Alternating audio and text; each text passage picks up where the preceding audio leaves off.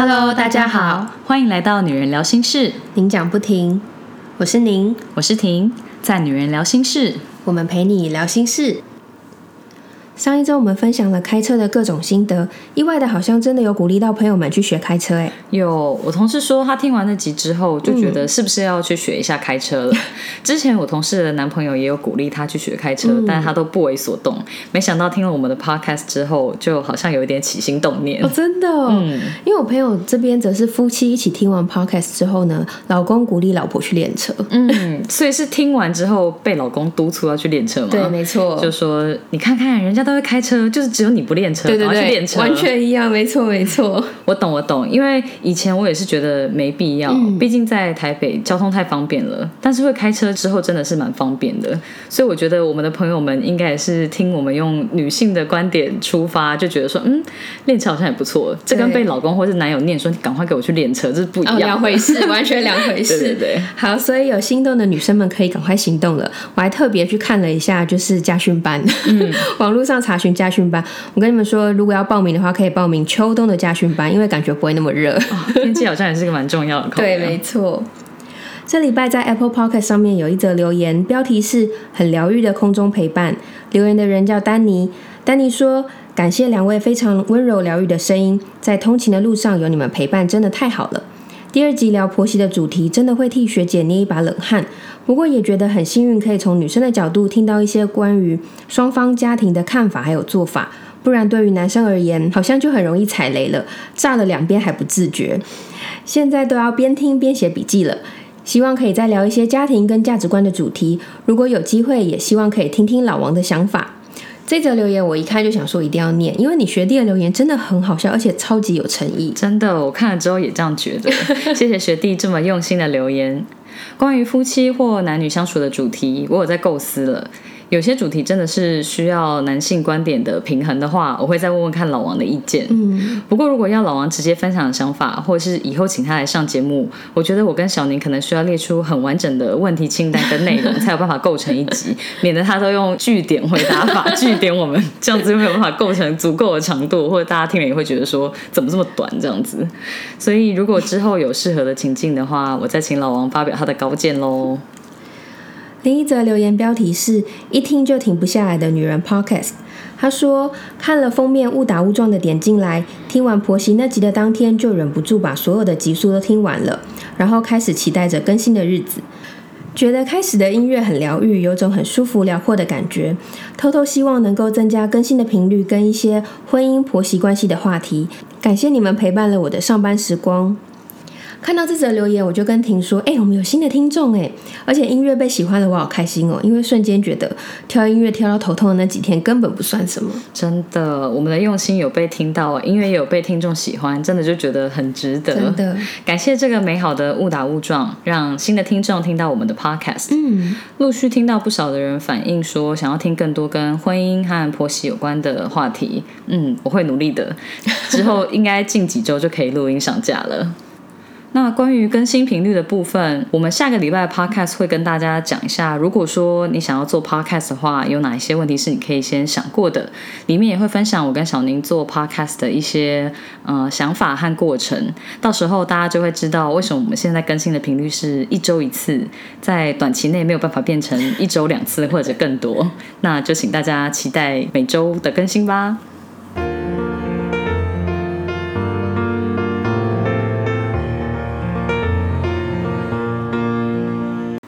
今天的主题是把女生逼死的问题大集合。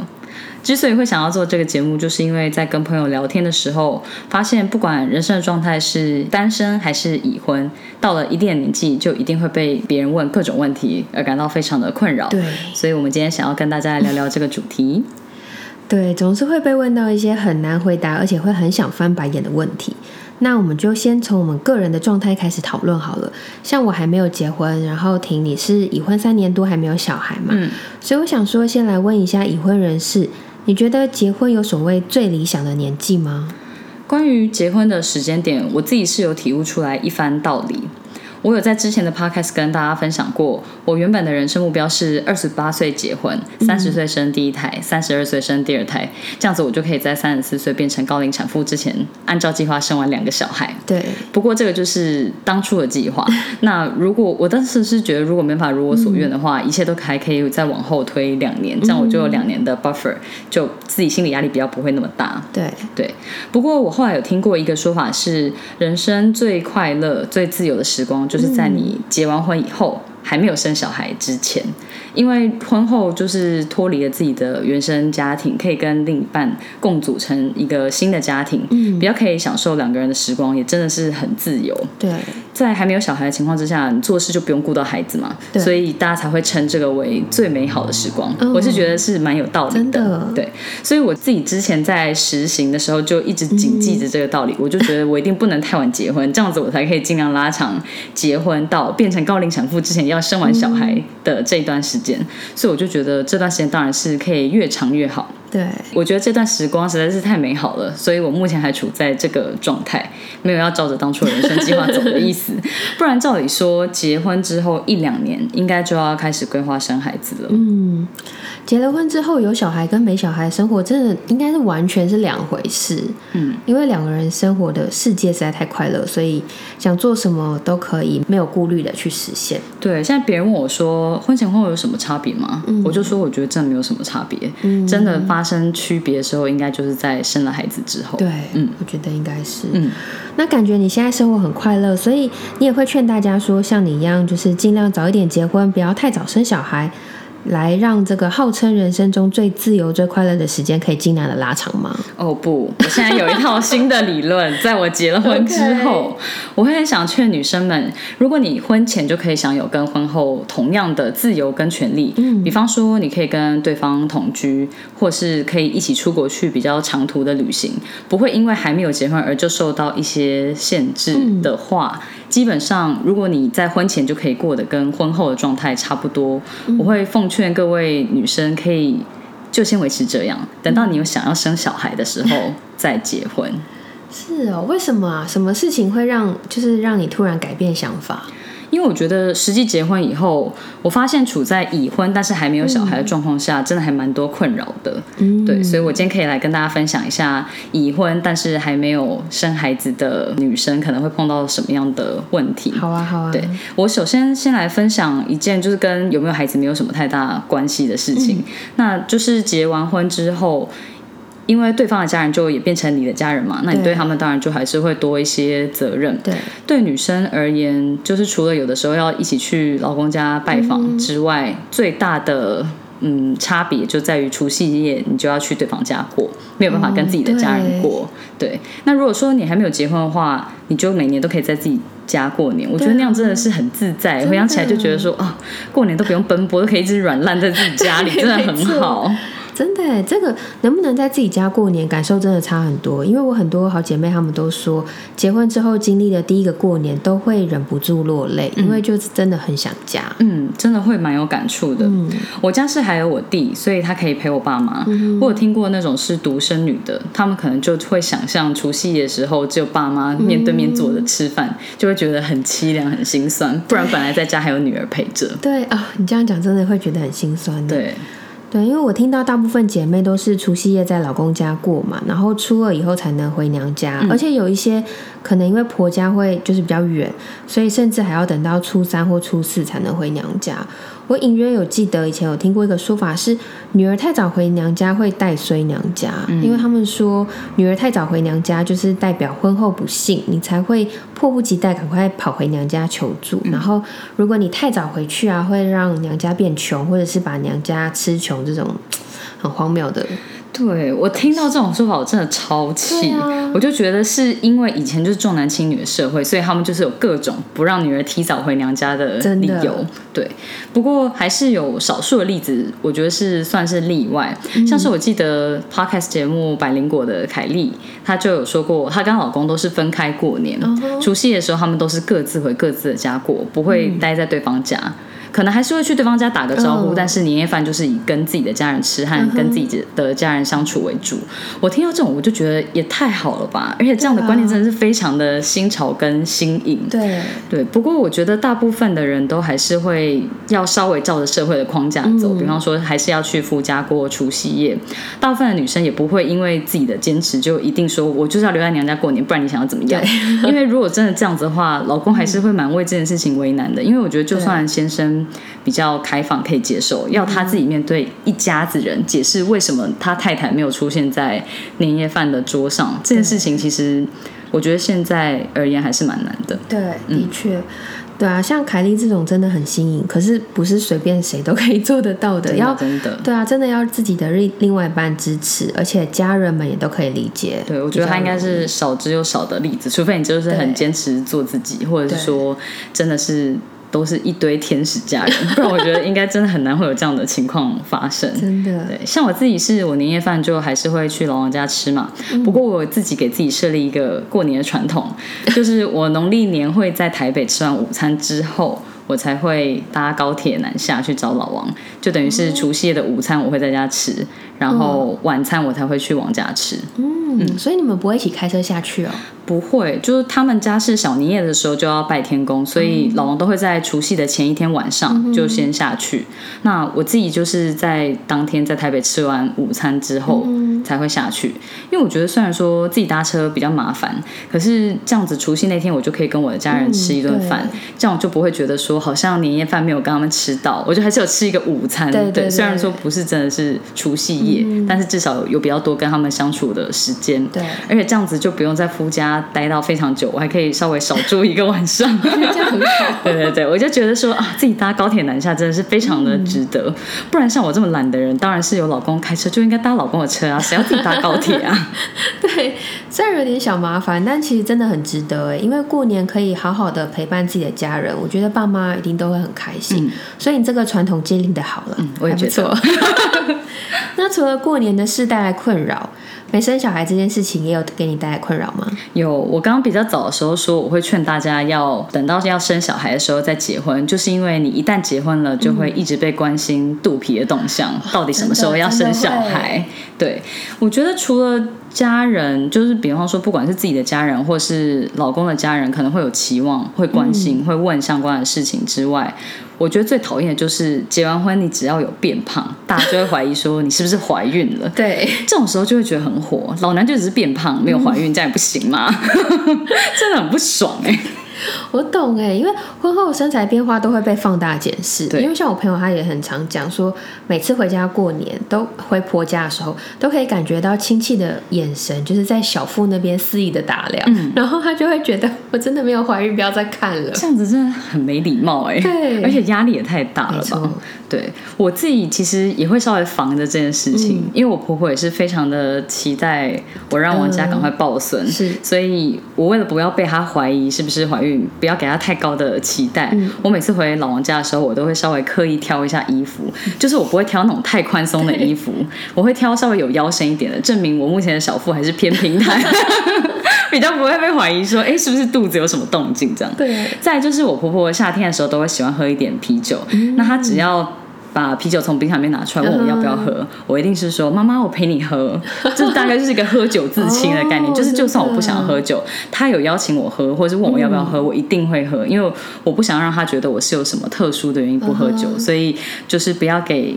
婆婆或是其他家人释放出错误的讯息或者是期待，这点是很重要的哦。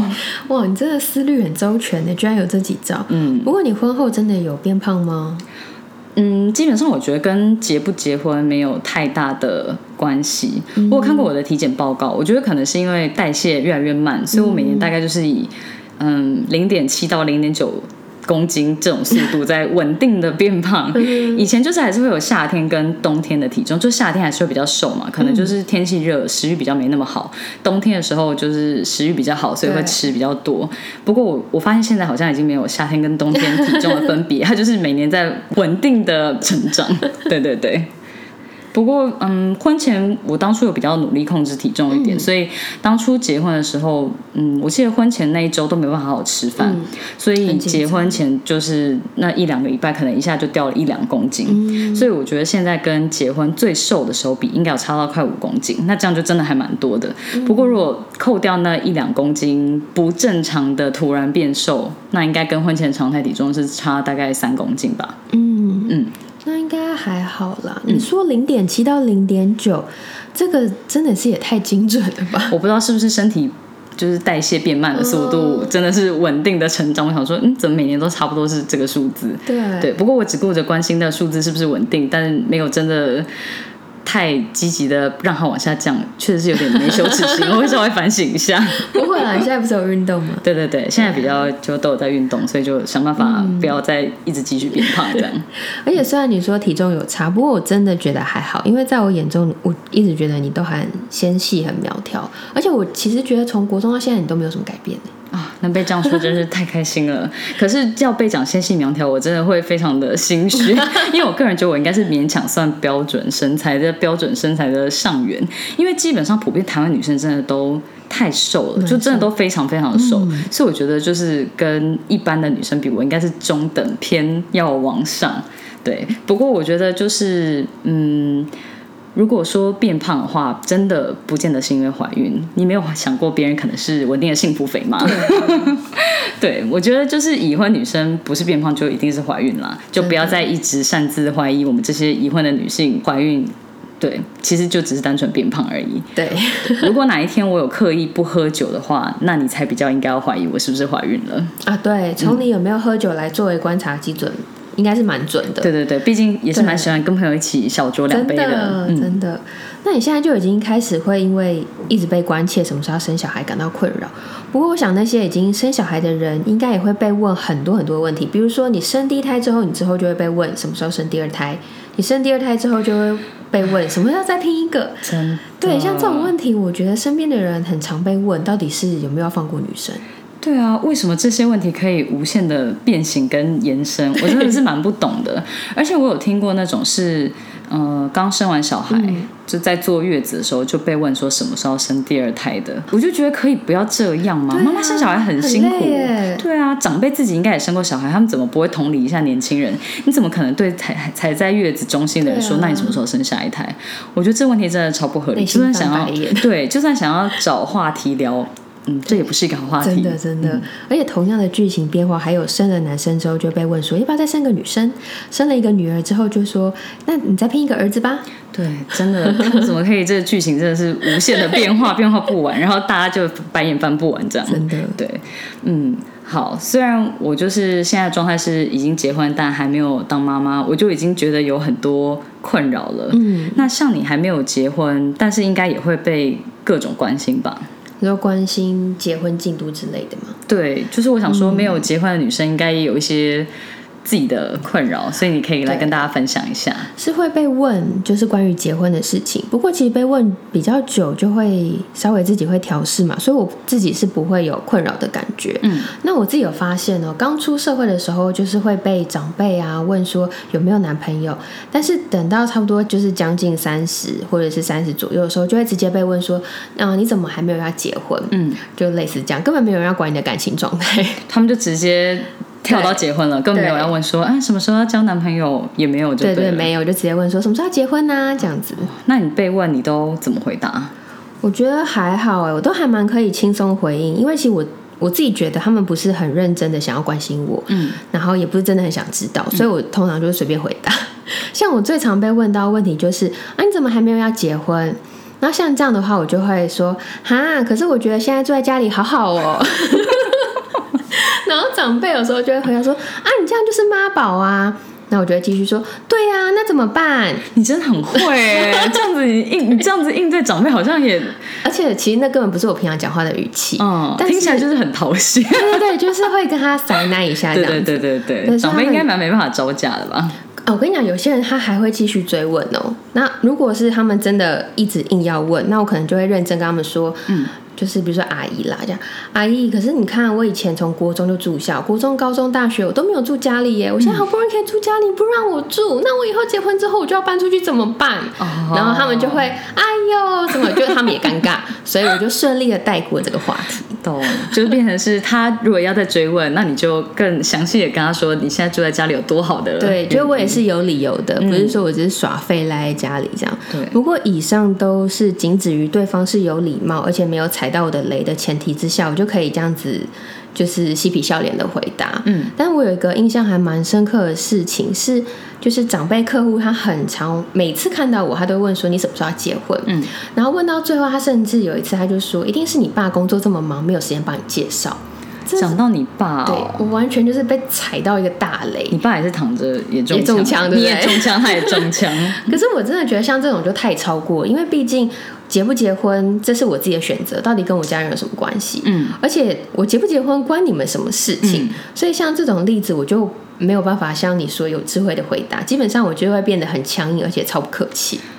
嗯，对，我觉得虽然说可能不见得会像用嬉皮笑脸方式回答那么圆融，但我觉得我很支持你这样做，因为长辈比较过分的时候，你还是要让他们知道你也有你的立场跟你的想法啊，不应该让他们为所欲为，就是想问什么就一直问或者一直讲他们想要讲的道理，那样子真的是很不尊重人。对，嗯，像我跟身边的姐妹聊天呢，姐妹有聊到说，就是身边的人都成家了，然后有一些又有小孩，身边有。共同朋友可以聊的话题就越来越少。那像如果不是大家都对孩子的事情这么有兴趣的话，聚会的时候就会分成很热衷小孩的事情聊天的内容，或者是不太关心小孩的事情的人。所以如果只有自己不喜欢孩子，就会有一种被孤立的感觉，其他人都不理自己的感觉。哦，我好像懂这种感觉，因为之前就是有好姐妹生小孩，如果聚会的时候姐妹有带小孩来。嗯，大部分就是小朋友都还是会稍微闹一下，就会没办法好好聊天嘛。所以在很多人都在关心孩子的事情的时候，我有的时候 always 就是会觉得，我也很想听姐妹们分享动态啊，为什么都要聊小孩？对，不是不关心他的孩子，而是我更 care 姐妹她自己本身的状态。对，所以会觉得有的时候聚会带孩子来，就会有点没办法真的好好聊天，但也是可以理解他们不见得有地方可以拖孩子啊。对啦。所以这种时候，团体里面如果有很喜欢小孩的人，真的就是一个解套方法。因为小朋友开始闹、开始想玩的时候，他们就可以带小孩，他们就可以也很开心的陪伴小孩，那我们就可以开心的聊天，这样就非常完美。对，这是一个很好的解法。所以如果说，嗯，就是有一些是介在已婚跟未婚，或是还没有小孩的状况底下，就大家都可以再看看有什么样的解法，可以让姐妹们还是可以很圆融的相处。对，嗯。我们刚刚聊了很多已婚女生跟未婚女生的困扰，其实大部分的问题好像都是围绕在人生进度上面比较多。我们最后想要来聊聊，如果亲戚一直追问你不想回答的问题，你可以怎么做？对，小宁，那我想要先就是刚刚听你跟长辈 呃相处，对对对，奶奶我觉得很厉害。那还有没有什么其他招可以教我们一下？嗯，其实我自己会用的方法就是我在可以承受的范围之内幽默以对。承受范围指的是，就是因为长辈通常都会比较唠叨，嗯，那你如果听得下去的话，就是可能可以幽默的跟他聊天。嗯那如果你真的觉得啊，这个长辈讲的有够久，到底是有完没完？其实可以反问他一些问题，因为长辈很爱聊，所以你要聊他可以滔滔不绝讲的。比如说，你就可以聊，嗯。阿姨，你最近都去哪里玩呐？你周末有没有出去玩？儿子有没有带你，就是去哪里逛一逛什么的？或者是呃，可以聊他小孩子的事情，他们一定会非常愿意。就是请力的告诉你，话匣都开了。对，可是如果你真的不想听这么多的话，最好的方法就是转移他们注意力，然后就找时间溜掉。这样，最后这些小招真的很重要。我觉得很多人应该都是受不了啰嗦的亲戚，所以嗯，稍微礼貌性的聊聊天之后就可以飘走。真的，真的，我自己大部分如果说被问到一些问题，我都是笑笑带过，或者是说面对那种真的是很爱追问的亲戚。有的时候，我家人就会出来帮忙挡，就是像爸妈就会说：“哎呀，现在年轻人都有自己的想法啊，他们会自己决定啊，我们讲了也没有用，所以就不用问他们生小孩的事情，因为讲了也没用。”对，大部分如果说自己爸妈都已经跳出来这样讲，亲戚就不会再追问，因为爸妈都已经这样说，还有什么好讲的？没错，再问的话就真的太白目了。对，嗯。有时候长辈这样问，真的可能就是出自于客套，或者是随便闲聊，嗯，对啊。那除了问人生进度，他们其实可能也聊不出什么其他的话题，对。所以大家真的可以放宽心，不要太严肃看待，就是搞到自己就是非常生气，然后。停不下来，女生们一定会可以有办法用智慧和笑容来回答掉这些残忍的问题。对，让我们效仿小宁跟长辈撒娇，跟用半开玩笑的口气来化解这些难题的精神，大家一起努力加油吧！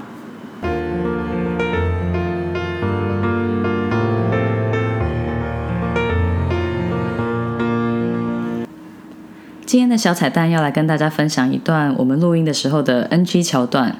后面有点魔性的笑声，大家要注意一下音量哦。觉得开始的音乐很疗愈，有种很舒服、辽阔的感觉。偷偷希望能增加更新的频率，跟一些婚姻婆媳关系的问题。偷偷希望能够增加更新的频率。偷偷希望能够增加更新的频率，跟一些婚姻婆媳关系的话题。我是不是应该把这个剪成小彩